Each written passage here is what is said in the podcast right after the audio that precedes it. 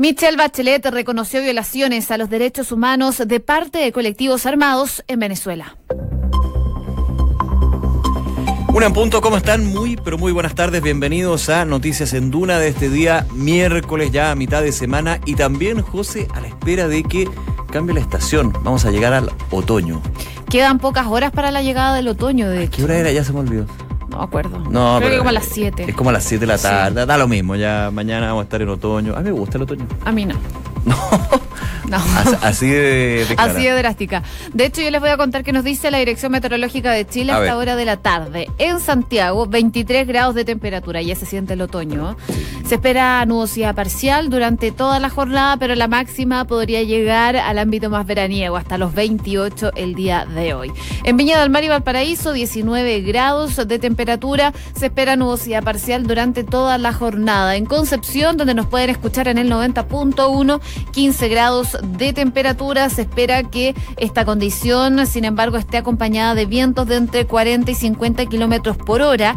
Y en Puerto Montt, a esta hora se registran 14 grados de temperatura. La máxima aumentaría en tan solo un grado, llegaría hasta los 15 y se espera nubosidad parcial allá donde nos pueden escuchar en el 99.7. Oye, algunas informaciones eh, a tener atención en las calles de Santiago que entrega la UST del Ministerio de Transportes. Por ejemplo, avisa acá, cerrado ingreso a Condel desde Providencia por desórdenes a la altura de la Universidad Académica Academia eh, de Humanismo Cristiano. Está en la comuna de Providencia, lo publica de hecho hace cuatro minutos. Ojo ahí entonces con ese sector, cerrado el ingreso a Condel desde Providencia por los desórdenes a la altura de la Universidad Academia de Humanismo Cristiano. Ya hace un rato también eh, hablaba de preocupación, hay una ocupación de pista derecha por Avenida Vitacura al poniente en la altura de Américo Vespucio. Eso sí, es un mensaje que llegó hace una hora, entonces podría ya estar más o menos solucionado ese punto. Entonces, atención porque el ingreso a Condel en la comuna de Providencia está cerrado, atentos a ese punto. Una de la tarde con cuatro minutos, vamos a revisar las principales noticias de esta jornada en los titulares. El gobierno ingresó el proyecto de admisión justa al Congreso. Se trata de una iniciativa cuyo texto fue dividido en dos y que viene a modificar el actual sistema de admisión escolar y que ha causado el rechazo de la oposición. La Fiscalía cerró la investigación por el fraude en carabineros con 136 formalizados. Luego de más de dos años, el Ministerio Público anunció el fin de las pesquisas del desfalco cifrado hasta ahora en más de 28 mil millones de pesos. Se espera que sea uno de los juicios más extensos desde la reforma procesal penal. La octava sala de la Corte de Apelaciones va a definir hoy si acepta la solicitud de sobreseimiento presentada por la defensa del arzobispo de Santiago, Ricardo Etzati. El religioso es investigado por posibles encubrimientos en abusos realizados por sacerdotes como Oscar Muñoz, Jorge Alaplán y Tito Rivera. En un 44% aumentaron los episodios de homofobia y transfobia en Chile. Un informe del móvil detectó 698 casos de este tipo el año pasado, mientras que en 2017 fueron 484. Michelle Bachelet reconoció violaciones a los derechos humanos de parte de los colectivos armados de Venezuela. La autoridad internacional además se mostró preocupada por la limitada libertad de expresión que existe en el país sudamericano.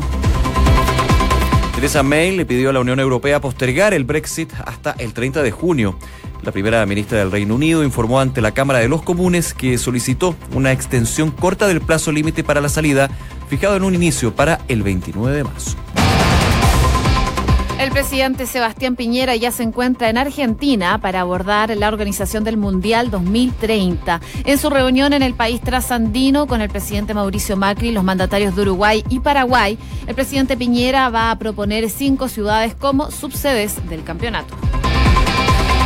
La número uno del mundo del tenis femenino enfrenta una millonaria deuda por una demanda por parte de su ex entrenador que le reclama cerca de 2 millones de dólares por un contrato no pagado en el año 2011.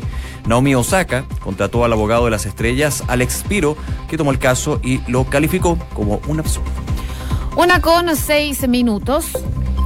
Revisamos las principales noticias del ámbito nacional e internacional. Imposible no partir con la situación que se está generando en Venezuela porque hay informaciones que vienen desde la ONU. Hoy la alta comisionada Michelle Bachelet habló y sacó la voz sobre la situación que se vive en ese país eh, ante el Consejo de Derechos Humanos de Ginebra. Esto luego de la información que recopiló esta misiva, esta, este grupo que se encuentra en Venezuela que es de la ONU y que se encuentra en el país desde ya el 11 de marzo. Ya llevan un tiempo trabajando en Venezuela para recopilar antecedentes. Se decía que se iban a entrevistar con varias personas, autoridades. Eh, y gente que tenga relación entonces y que le pueda proporcionar más datos de lo que está pasando en ese país. Y a raíz de esto, la expresidenta Michelle Bachelet, hoy alta comisionada, da estas conclusiones en Ginebra. Claro, hay un punto clave acá en la información, en los datos que eh, le entrega la, la misión que envía la alta comisionada de derechos humanos y que apunta a otro tema que ha sido eh, criticado y denunciado, más denunciado que criticado por la oposición, especialmente el presidente encargado Juan Guaidó, que es el de los colectivos. Y aquí dice lo siguiente, la instancia se reconoce que existen colectivos armados que han violado los derechos humanos de los ciudadanos venezolanos y quien que durante las jornadas de manifestaciones pacíficas que han sido criminalizadas. En ese sentido, la alta comisionada denuncia que las instituciones de seguridad han ejercido una violencia en las detenciones de disidentes que han incluido uso excesivo de la fuerza, homicidio, detenciones arbitrarias, torturas, malos tratos bajo custodia y amenazas e intimidaciones. Algo que siempre ha estado en el aire, pero que el día de hoy en Ginebra es confirmado entonces por la Oficina de eh, Derechos Humanos, la alta comisionada, en este caso Michelle Bachelet, eh, que había generado también toda una serie de críticas desde el ámbito del espectáculo, por ejemplo, Miguel Bosé, que ha le ha dado con todo a la expresidenta, pero desde el ámbito político internacional y local, porque aquí desde Chile hay eh, varios sectores que han sido bien duros con respecto a la presencia de Michelle Bachelet en ese departamento y por sobre todo lo que se ha hablado de la pasividad creo que no solamente de la alta comisionada, sino más bien de la Organización de Naciones Unidas, de la ONU en este caso. Claro, lo que decía Michelle Bachelet y más bien hacía una solicitud al gobierno chavista de que eh, de acceso sin restricciones, eh, donde eh, el equipo de la ONU finalmente quiera revisar y tener más información, porque no sé si lo recuerdas tú, pero hace pocos días se acusó un montaje por parte del gobierno chavista cuando esta comisión quiso entrar y poder ver lo que estaba pasando en la cárcel de Ramo Verde. Em, es parte de lo que se ha generado también en la previa de las declaraciones de Michelle Bachelet, que decían que básicamente desde el gobierno chavista modificaron todo, eh, hacían ver como que los reclusos, los presos políticos estaban en las mejores condiciones y no era así. Eso se modificó antes de que llegara la comisión enviada por Michelle Bachelet. Otra petición que hizo es que no hayan representados para eh, estas personas que están investigando la situación en Venezuela. Claro, justamente, y también se habla de lo que eran las garantías, que en algún minuto se pedía desde la Oficina de eh, Derechos Humanos de la ONU, justamente para lo que podría ser una visita de Michelle Bachelet. No se dijo, no se dio ninguna señal al respecto, habrá que ver qué pasa con esto. Oye, desde la moneda también hubo reacciones con respecto a la situación de Venezuela. Recordemos que eh, la esposa del presidente encargado, Juan Guaidó, está en nuestro país. Hoy sostuvo una reunión con la primera dama, Cecilia Morel. en algún minuto se habló de la posibilidad posibilidad de una reunión también con el presidente Piñera, pero como tú decías, los titulares, él está en Buenos Aires en este minuto. Escuchamos las declaraciones de la primera dama de la Nación justamente sobre la situación de Venezuela y tras haberse reunido con eh, la esposa del presidente encargado de ese país. No están los tiempos para ambigüedades. No podemos irnos con palabras y eufemismos. En Venezuela ya hay una dictadura, ya no se respetan no solo los derechos civiles ni las libertades, sino que tampoco los derechos humanos. Y Queremos decirle a Fabiana, a Juan, que cuenten con todo el apoyo, como ha sido desde el primer momento que nuestro, eh, nuestro gobierno y nuestro sector todo Chile Vamos, estamos apoyándolo y muchos más. La mayoría de los chilenos apoyan el proceso de recuperación de la democracia y las libertades para Venezuela. Bueno, la esposa de Juan Guaidó se encuentra en Chile hace unos días. Ella vino para encontrarse con eh, los grupos de venezolanos que se encuentran en nuestro país y también ha dado eh, varias entrevistas respecto de lo que está pasando en Venezuela. Por supuesto, se refirió a lo que dijo la expresidenta Michelle Bachelet hoy en la ONU en Ginebra específicamente. Y bueno, condena la, eh, la situación. ella dice la dictadura de Nicolás Maduro y lo que se está desarrollando en ese país. Por supuesto, espera que prontamente se termine esta situación y destacó que su marido, Juan Guaidó, está haciendo todo lo posible para que eh, se produzca la libertad en Venezuela. Claro, Fabiana Rosales, de hecho, en varias entrevistas que ha tenido en estos días, eh, ha hablado de que, eh, ha hablado del usurpador, en este caso el presidente Nicolás Maduro, y que él está eh, ocupando, usurpando una oficina en el Palacio de Miraflores, no así el gobierno que, a juicio de la oposición, está siendo llevado por la Asamblea Nacional y en este caso el presidente encargado Juan Guaidó. Vamos a estar atentos, por supuesto. Lo último que quería mencionar de la exposición que hizo la expresidenta Michelle Bachelet, alta comisionada de la ONU para los Derechos Humanos, hablaba y manifestó su preocupación por las sanciones que ha impuesto Estados Unidos a las empresas petroleras de Venezuela, principalmente las filiales que tiene fuera de Venezuela ya que dice que estas pueden contribuir a agravar la crisis. Había hablado, había esbozado de alguna manera una preocupación con respecto a las sanciones económicas debido a la crisis económica. Y eso evidentemente también es un, una nota de atención para eh, gobiernos como Estados Unidos, que evidentemente estas sanciones llevan por un lado de la presión para devolver lo que es el Estado democrático. Una de la tarde con 12 minutos. Escuchas Noticias en Duna con Josefina Stavrakopoulos y Nicolás Vial. Oye, hoy día el gobierno ingresó de manera simultánea este proyecto dividido en dos, eh, proyecto de admisión justa que está buscando incorporar la selección por mérito en los liceos de excelencia. Se trata eh, de una iniciativa que tiene urgencia simple y que eh, hemos visto ha causado un rechazo transversal en la oposición porque viene a modificar el actual sistema de admisión escolar. Sobre este tema queremos conversar con el diputado de la UDI, Jaime Belolio, que ya está en línea con nosotros en Noticias en Duna. Diputado, ¿cómo está? Muy buenas tardes. Hola Josefina, buenas tardes, ¿cómo estás? Muy bien, gracias. Hola diputado, gracias por eh, contestar nuestro llamado y eh, vamos eh, de inmediato al terreno. En simultáneo se ingresa este proyecto, podríamos decir que casi cuatro proyectos sobre admisión justa. Ese, ¿Qué cree usted? ¿Está bien esta estrategia legislativa de entrar en simultáneo con lo que es la discusión de un proyecto que ha encontrado bastante oposición de los partidos de la ex nueva mayoría y del Frente Amplio? Yo creo que es una buena estrategia y fórmula para que podamos discutir el fondo de cada una de las dos medidas, porque son distintas y algunos ocupaban, eh, a veces se agarraban de cualquiera de los dos ámbitos, digamos, que tenía el proyecto de ley, para explicar a las personas. Uno es el que establece que los liceos de excelencia puedan seleccionar en base al mérito, pero con inclusión, es decir, que al menos que se garantice un cupo de un 40% para los estudiantes más vulnerables, y la otra era una que cambiaba algunos criterios del sistema de admisión, eh, el SAE que se llama, el sistema de admisión escolar, en donde, por ejemplo, se ponía como primera prioridad a los niños residentes del Sename, eh, segunda prioridad a los que tenían eh, alguna discapacidad severa, tercero, los hermanos. Hoy día se entiende hermano como hermano sanguíneo, sin embargo, como sabemos, en las familias son completamente diversas y por tanto es más bien un hermano de hogar, digamos, que es lo que interesa.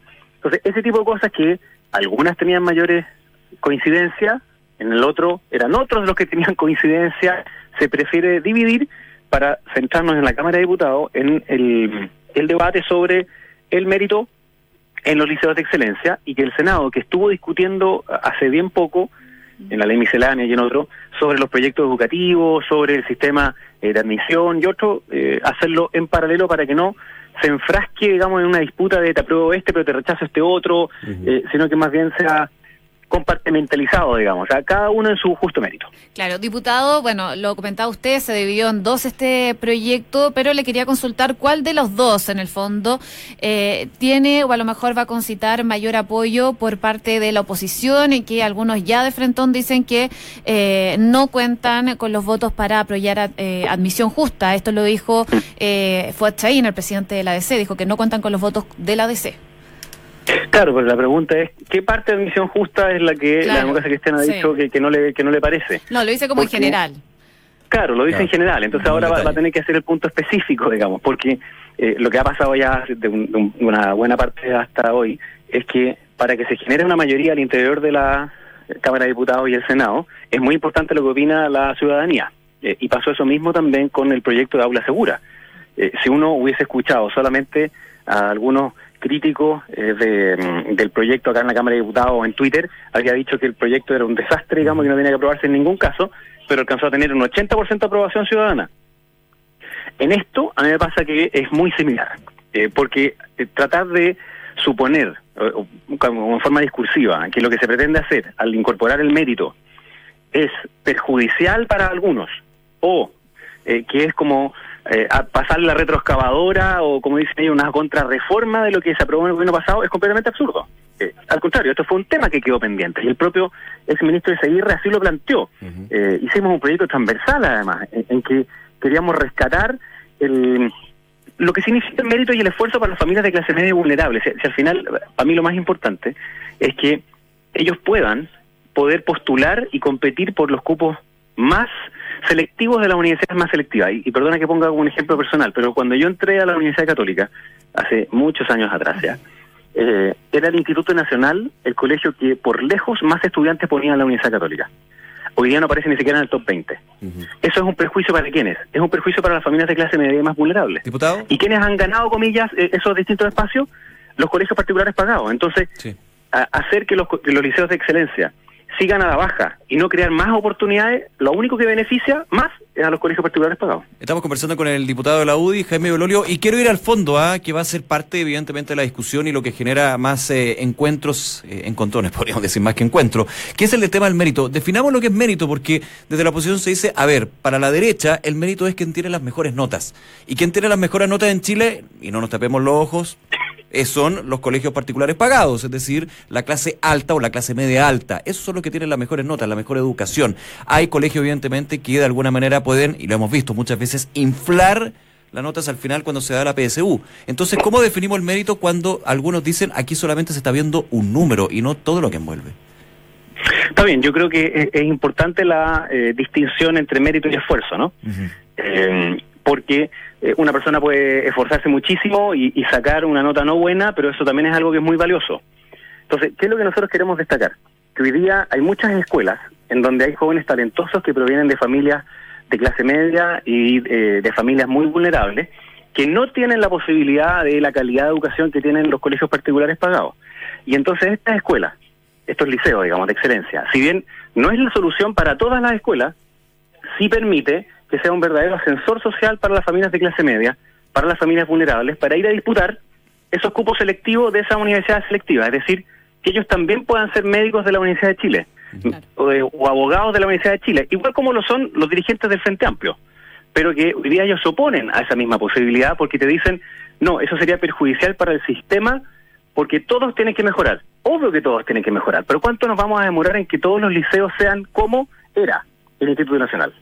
Diputado Entonces, si nos vamos a demorar 15 años, ¿qué hacemos con esos cabros? Les decimos, oye, sorry, ¿sabes qué? Nosotros decidimos toca que tu talento eh, no, no te toca nomás. Claro. Entonces, hay vías objetivas en que tú puedes decir que hay un esfuerzo, eh, que por supuesto pueden ser las notas o pueden ser otras cosas adicionales que se incorporan en, el- en- en la selección. Pero, y usted tiene razón en algo, siempre tiene que ser con inclusión.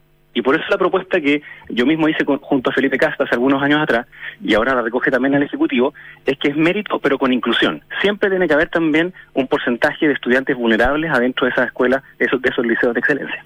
Diputado, yo lo quería llevar también a otro tema. Ayer fue mm, una jornada bien complicada en la Cámara de Diputados, en donde se realizaron dos elecciones para elegir el presidente de la Cámara y la primera votación salió ganando usted con 73 votos. Así que le quería preguntar eh, qué se sintió en esa situación. ¿Sabía que iba a lograr esa cantidad de votos? Eh, Votos de la oposición. en votos este de la oposición. Bueno, obvio que fue sorpresivo. ¿Se enteró eh, que, cuál- qué- qué de la, pos- quién de la oposición votó por usted? Es difícil, obviamente, pero Voto secreto. Mira, co- como, como decían las abuelitas, se cuenta el milagro, pero no ya se me imaginé que iba para allá. Está bien, está bien. no- Eh, y, o sea, lo sorpresivo no, no es que eh, hubiese sacado los 73 votos. Yo tenía calculado que eso podía pasar. Eh, lo que fue sorpresivo fue la baja votación en la primera vuelta de la otra lista, que sacaron 71 votos. Eh, y ahí ocurrió lo que después se ve, ¿no? Que está este desorden muy grande en eh, la oposición, muy tironeados por el Frente Amplio, por el Partido Comunista, que empezó al tiro eh, como a tratar de buscar al culpable, así como con cara de quién es el traidor. Eh, y, y empezaron a retarse muy fuertemente. Y todos nos preguntábamos quién era la persona. Está bien, y, y- es legítimo, digamos, preguntárselo, pero eh, ahí yo creo que hubo varios que sintieron que nosotros podíamos, primero, darle garantía a todos los sectores al interior del Congreso. Segundo, ofrecer buena gobernabilidad. Y tercero, también una visión más renovada para la Cámara de Diputados que pudiera mejorar la alicaída imagen que tenemos por, por culpas nuestras. Entonces, esas tres cosas a, a varios los hicieron dudar, eh, otros también, por supuesto, quisieron dar una señal hacia su propio sector y otros votaron por nosotros. Entonces, yo eh, fe- feliz de haber, em, eh, de haber participado de eso, eh, agradecerle a las bancadas de Chile Vamos, de, de RN, de Bópoli y, por supuesto, de la UI que, que confiaron ahí. Eh, yo tenía claro que era la semifinal, que era muy difícil ganar en esa primera vuelta. Y yo sé que algunos se confundieron, varios me escribieron así como mensajes de buena onda en WhatsApp. Claudio Eh, Bravo después- también estuvo ahí escribiéndole. Eh, de, de- claro, varios me escribieron y después algunos tuvieron como que trataban de borrar el mensaje de WhatsApp porque cacharon que, que, que era con segunda vuelta. Claro, que no era Eh, definitivo. Claro, pero pero no, yo mire, creo que estuvo bien porque logramos ir más allá eh, y ofrecer una un- una alternativa que era viable, no era un saludo a la bandera. Bien, diputado Belolio, nuevamente muchas gracias por conversar eh, con nosotros aquí en Duna. Que tenga buena tarde. Muchas gracias a usted. Nos Chao. vemos, gracias, tardes, chao. diputado. Una de la tarde con 22 minutos. Escuchas Noticias en Duna con Josefina Stavrakopoulos y Nicolás Vial. Oye, se ha hablado mucho de una carta que envió el Ministerio de Medio Ambiente eh, para ver la posibilidad de realizar este COP25 no en diciembre, sino que en enero o en febrero. Enero, no, en enero. En enero. Bueno, es que hoy día vino la ministra de Medio Ambiente, Carolina Schmid, a Hablemos en Off y estuvo conversando de esa situación. Se hablaba en un momento de eh, que se estaba pidiendo que se aplazara un poco este, esta conferencia porque habrían problemas principalmente con el tránsito, eh, por esa época, por diciembre, también con la capacidad hotelera, era uno de los puntos, y también uno de los principales ¿Dónde? que no había dónde La hacerlo. logística. Claro, según las exigencias que se hacen desde el organismo. Bueno, eh, se barajaba espacio riesgo, pero se dice que está ocupado para esa fecha, entonces la pregunta era, ¿dónde se va a realizar De- el Esto, COP25? si no me equivoco, se va a ocupar para la PEC, pero en, en diciembre es una fecha complicada. Eh, ¿Tenemos eh, algún parte de las declaraciones? No, después. Después vamos a escuchar lo que decía, pero principalmente apuntaba a eso, la logística, y se envió esta carta para pedir que fuera en enero. Finalmente, recordemos también que Chile toma la batuta, y eso lo destacaba la ministra Schmidt, cuando Brasil deja de ser sede de este COP25, porque inicialmente era Brasil. Claro. Brasil, con el cambio de gobierno, dice no, y Brasil finalmente toma la batuta, y eso obviamente eh, tiene una diferencia, porque los países tienen bastante más tiempo para preparar lo que es todo lo que envuelve una reunión eh, por el cambio climático donde se apunta a todo el mundo y eso eh, evidentemente. Hay otro tema, ¿ah? Eh, entiendo que la próxima semana eh, tiene que ir eh, la ministra Schmidt al Congreso con un proyecto de ley para solicitar 35 millones de dólares para la realización de este COP25, de un total de alrededor de, ella decía, 62 millones, 62, o sea, 35 millones pagaría el Estado, hay que ver qué pasa con la discusión en el Congreso para este proyecto de ley y el resto iría desde eh, parte de la ONU y parte también em, de- del ámbito privado, que estaría ahí conversándose. Y habría que ver la posibilidad de, si no alcanza, ir de nuevo al Congreso a pedir más plata para este COP25. Entonces ahí yo me adelanto, podría partir la discusión. ¿Y por qué gastar tanto dinero del Estado para algo que le convendrá o no le convendrá? Sé que el cambio climático importa, obviamente, pero cuando empieza la discusión con respecto a los recursos, parte inmediatamente eso. ¿Sirve la COP25? Creo que sí, pero hay que justificarla.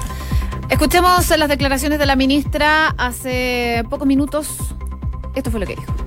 Bueno, este es un desafío gigantesco que enfrentamos como país en términos logísticos y en términos económicos.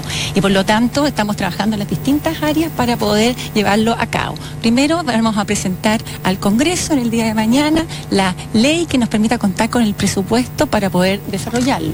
Segundo, estamos trabajando en contar con la infraestructura que necesitamos para poder recibir a más de 25 mil extranjeros que van a venir a Chile justamente a discutir la acción climática mundial. ¿Cuánto es el costo que van pedir usted al Parlamento para financiar la cumbre? Estamos a 35 millones de dólares. Oye, es hoy eh, que va a acudir al Congreso para, hoy día. para poder ingresar eh, este proyecto en la Cámara de Diputados como una ley corta para solicitar estos recursos que son 35 eh, millones de dólares, que es lo que decía la ministra ahí como la escuchábamos. Pero, no por supuesto, insisto, no es que cueste 35 millones. va a ser mayor. Esto es como la mitad, y es como unos 62 millones calculado ayer en un par de entrevistas que le vi. Así es, así que bueno, está. Bueno, y el tema. Y, yo en algún minuto, cuando escuché que, claro, se confirmaba para diciembre, porque ahí también entraron varios a decir, oye, pero si se había confirmado para diciembre, ¿cuál es el problema de que sea que en enero y diciembre sea un mes? Es que, claro, y yo he dicho, dije, ¿qué importa? Importa, porque en diciembre el tema del tráfico, el tema de la hotelería, obviamente diciembre es un mes más complejo de todo, fin de año, la logística es súper complicada para un evento de tal magnitud como es este eh, esta cumbre por eh, contra el cambio climático para discutir también lo que pasa a nivel mundial. Una de la tarde con 26 minutos, vamos a revisar las principales informaciones de esta jornada en nuestros eh, titulares.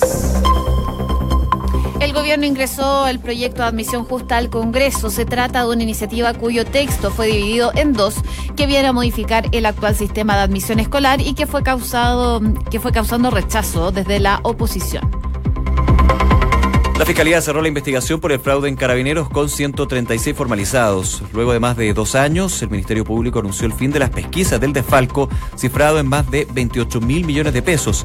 Se espera que sea uno de los juicios más extensos desde la reforma procesal penal.